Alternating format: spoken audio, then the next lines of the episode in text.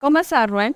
¿Qué tal tu día? Todavía. Ya me tomé mi café, Ya. una galle- galletita que había un dilema si era pan. Pan o galleta. Para mí es pan, pero es una galleta. Para mí, si es pan es porque es ese curececito que ponen en Marquesot. Bueno, ese es para mí. Sería para pan. mí todo lo que es café es pan. Pero bueno, todo lo que se puede tomar con café es pan.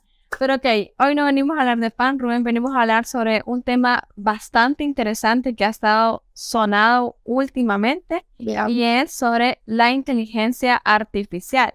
Me imagino que usted más que nadie eh, ha de estar un poquito más empapado sobre este tema y hoy tengo varias preguntas que hacerle a usted sobre este tema.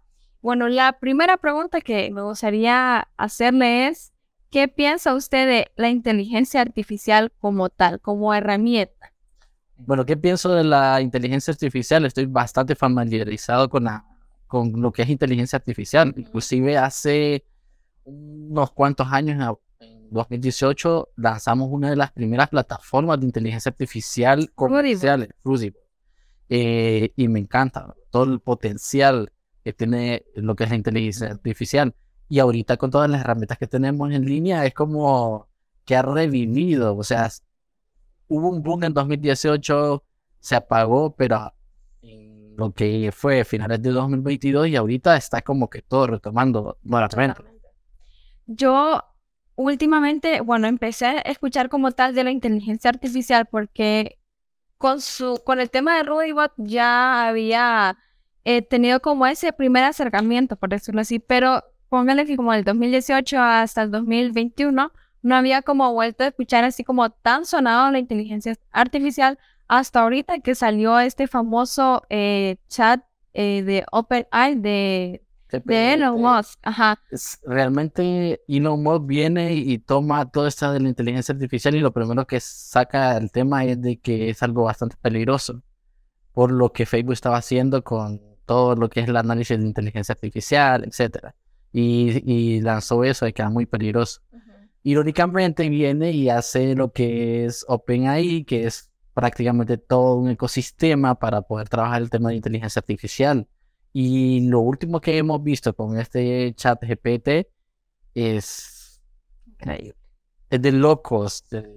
es como le ¿Usted ya lo decía, probó? lo he probado, he hecho varios ejercicios y realmente es impresionante lo que es- se está logrando hacer con esa plataforma. Yo también ya lo probé y algo que me gusta bastante es como la naturalidad que tiene al momento de crear, por ejemplo, algún texto o algún guion y sobre todo que el lenguaje que maneja no es algo que usted dice, esto no tiene lógica, es bastante coherente y es algo que a mí me ha llamado bastante la atención.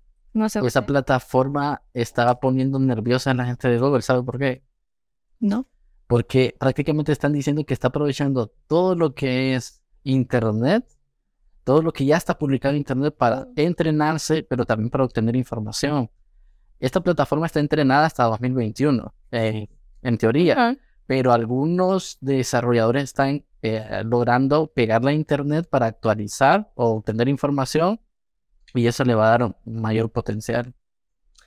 Hablando de la inteligencia artificial, ¿quién cree usted que se va a eh, favorecer más de esta nueva herramienta? sin dudarlo, los creadores de contenido. Inclusive mucha de la parte de cómo lo están promoviendo es para el creador de contenido. Eh, estas plataformas ayudan a crear textos que pueden ir orientados a creación de artículos de blog, copies para redes sociales, pitch para... Incluso este mismo podcast puede haber sido creado por ChatGPT. Y ustedes lo saben. Sí.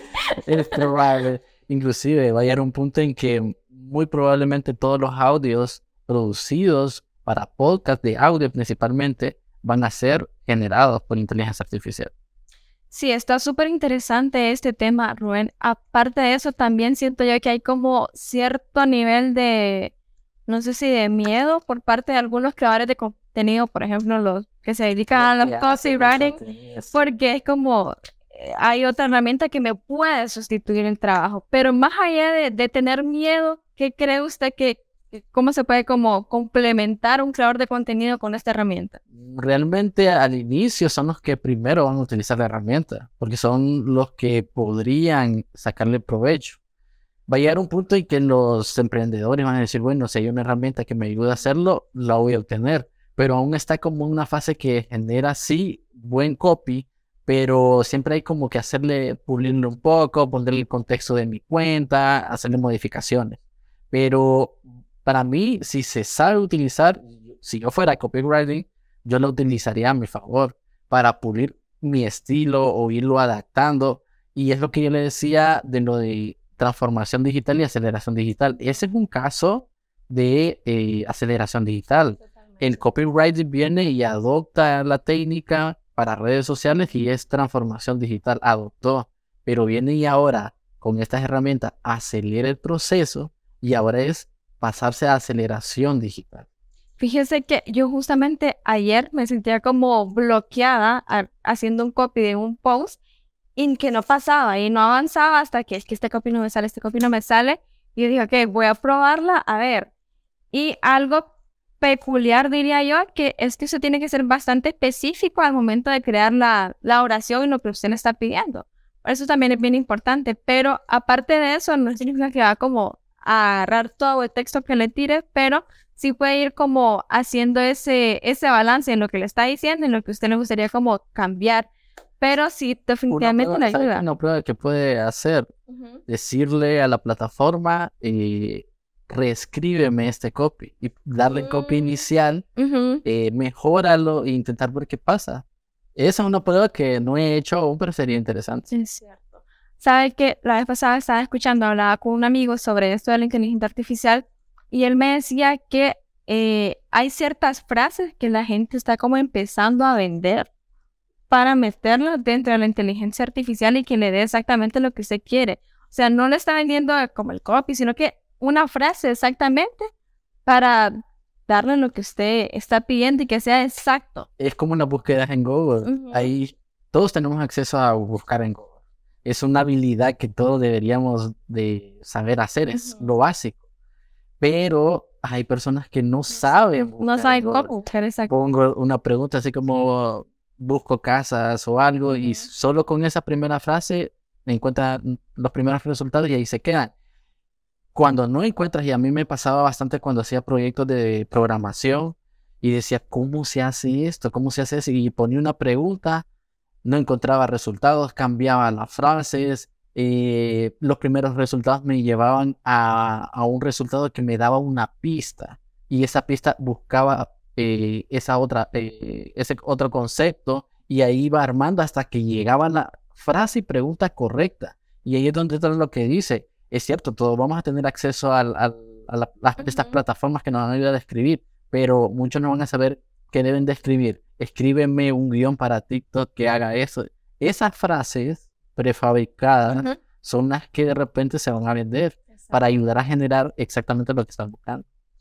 Bien, aún estamos, siento yo, como tanto frescos con ese tema de la inteligencia artificial, Rubén, y más adelante vamos a seguir hablando sobre este tema interesante que probablemente vamos a tener más actualizaciones y más novedades, no solamente de esta herramienta, sino que de otras herramientas que nos van a terminar de sorprender.